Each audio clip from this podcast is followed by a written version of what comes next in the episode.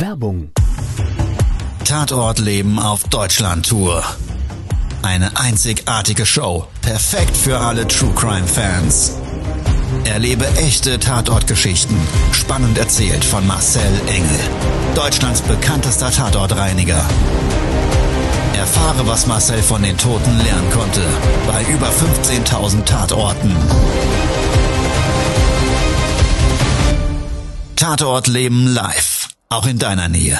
Jetzt Tickets sichern.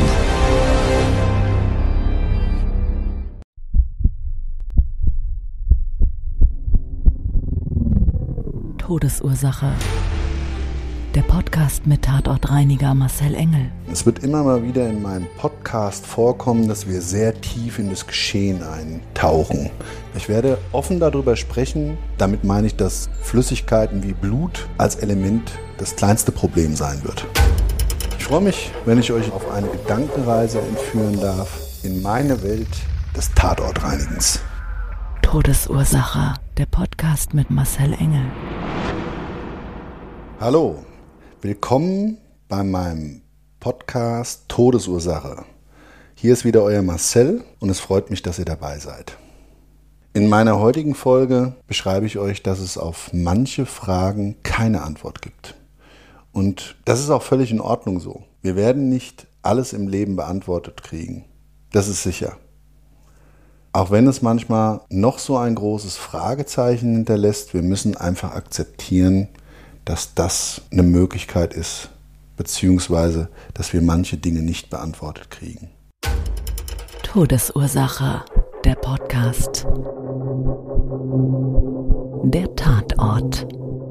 Wir hatten einen Auftrag durch eine Ehefrau bekommen, der mein persönliches Nachdenken extrem gefordert hat.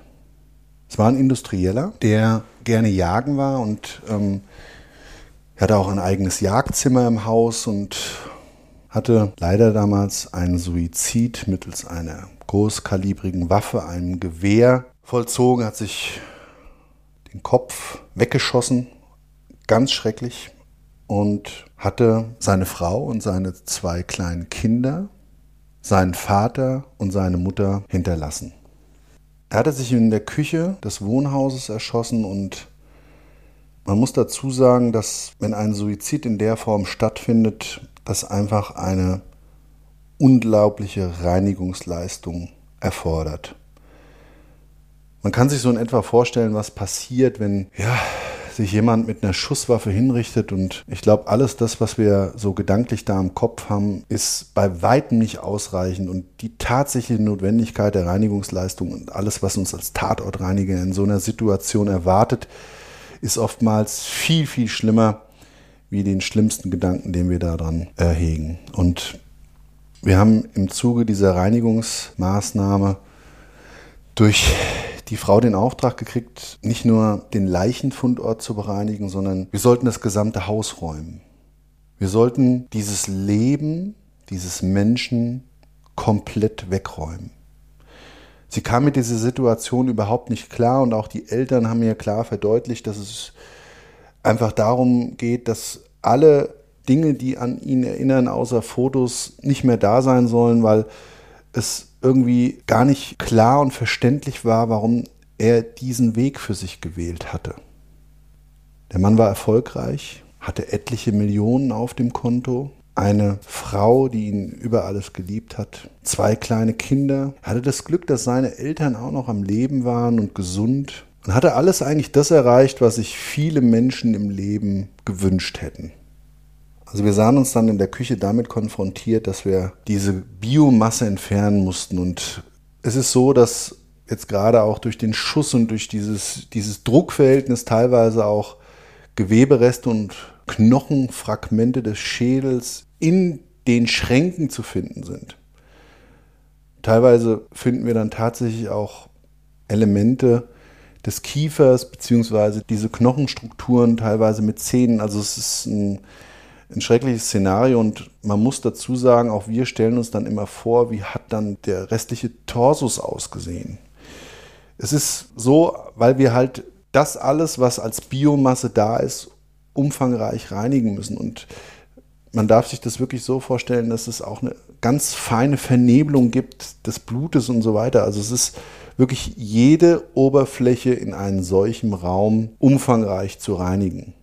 Und dieses Szenario stellt sich nie anders dar. So, und da wir ja den Auftrag hatten, alles zu beseitigen, außer Fotos, was an ihn erinnert hat, haben wir wieder mal sehr tief Einblick genommen. Todesursache, der Podcast. Der Profiler. Er war nicht krank, das war zu vermuten. Jedenfalls hat er dazu nie was geäußert bei seiner Familie und auch sein Arzt selber wusste nichts darüber. Und ich habe mir die Frage gestellt, warum in aller Herrgottsname hat sich der Mann denn erschossen? Und immer wieder und immer wieder kam diese Frage, weil irgendwie so war es für mich überhaupt nicht greifbar, was es für einen Grund hätte geben können, dass ein Mensch, der vermeintlich alles hat im Leben, sich selbiges nimmt. Das Wertvollste, was er hat, ist ja das Leben, aber primär hat er alles sonst gehabt, was wirklich ein tolles und bequemes Leben auszeichnet. Und diese Frage hat mich nicht mehr losgelassen und immer wieder und immer wieder habe ich mir im Zuge der Reinigungsmaßnahme über diese Tage hinweg diese Frage gestellt. Es war aber noch viel schlimmer, weil diese Frage hat mich nicht mehr losgelassen. Ich war mit dieser Situation völlig überfordert, dass mir mein Kopf keine Antwort darauf gibt, dass mir meine Gedanken, meine innere Kommunikation keine plausible Erklärung dafür gibt, warum dieser Mensch sich das Leben genommen hat. Ich hatte wirklich manchmal solche Probleme damit, mit dieser Sache abzuschließen, dass ich mir selber die Frage stellen musste, ist das jetzt krank? Habe ich selber irgendwie jetzt was mitgenommen, was mich selber nicht mehr loslässt und diese Frage mich mein Leben lang beschäftigen wird? Auf der Suche nach dem Grund für den Suizid hatte ich immer wieder die wildesten Konstrukte im Kopf. Ich hatte eine Verschwörungstheorie. Es war ein Industrieller, ich wusste, was er gemacht hat und habe mir überlegt, ne, vielleicht war es der Wettbewerb, der ihn dazu getrieben hat, der Wettbewerb, der ihn vielleicht bedroht hat und der Suizid sein einzigster Ausweg war. Dann hatte ich mir überlegt, ob es vielleicht ein Beziehungsproblem gab, von der seine Frau nur nichts wusste. Also vielleicht ein Mensch, den er kennengelernt haben könnte, auf deren Basis er überlegt hatte, gebe ich das jetzt alles auf, meine Familie und beschreite ich einen neuen Lebensweg? Aber alles das war ja kontrovers zu dem, was er dann tatsächlich gemacht hat. Er hat sich ja erschossen. Das andere wäre ja viel leichter gewesen. Und somit hat sich immer wieder und immer wieder ein neues Konstrukt, eine neue Verschwörungstheorie aufgebaut. Und die Frage konnte ich mir trotzdem dadurch nicht beantworten. Es ist bei den Spekulationen geblieben und ich habe auch bei dem Beräumen seiner Lebensgeschichte nichts wirklich herausgefunden. Lebenswirkung.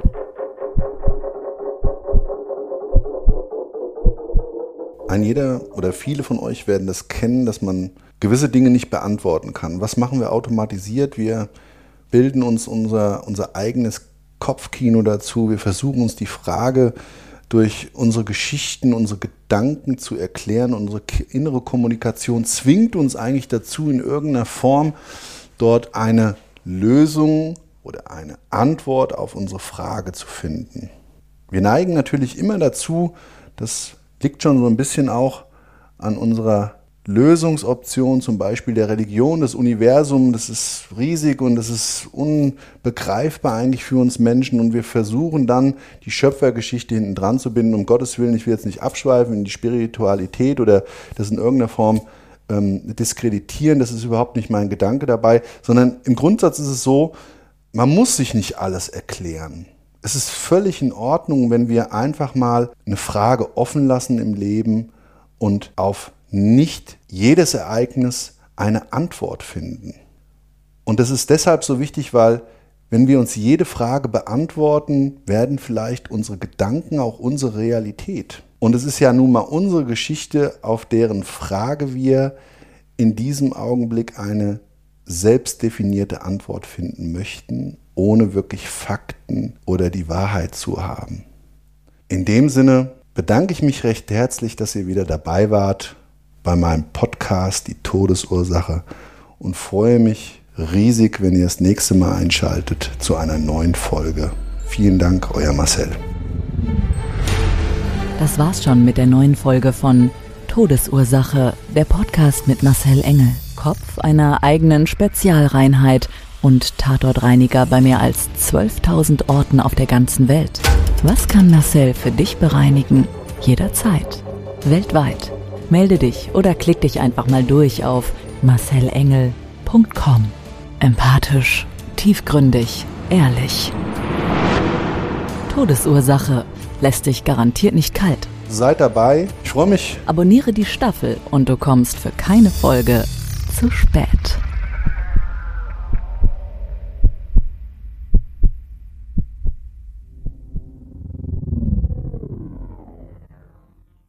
Mobbing findet überall statt. In der Schule, am Arbeitsplatz, innerhalb der Familie und im Internet. Erfahren Sie in dem Kompaktbuch Ausgemobbt, wie Sie sich gegen Mobbing wehren und künftig vermeiden, zum Mobbing-Opfer zu werden. Ausgemobbt von Marcel Engel und Martin Zowak, überall im Buchhandel.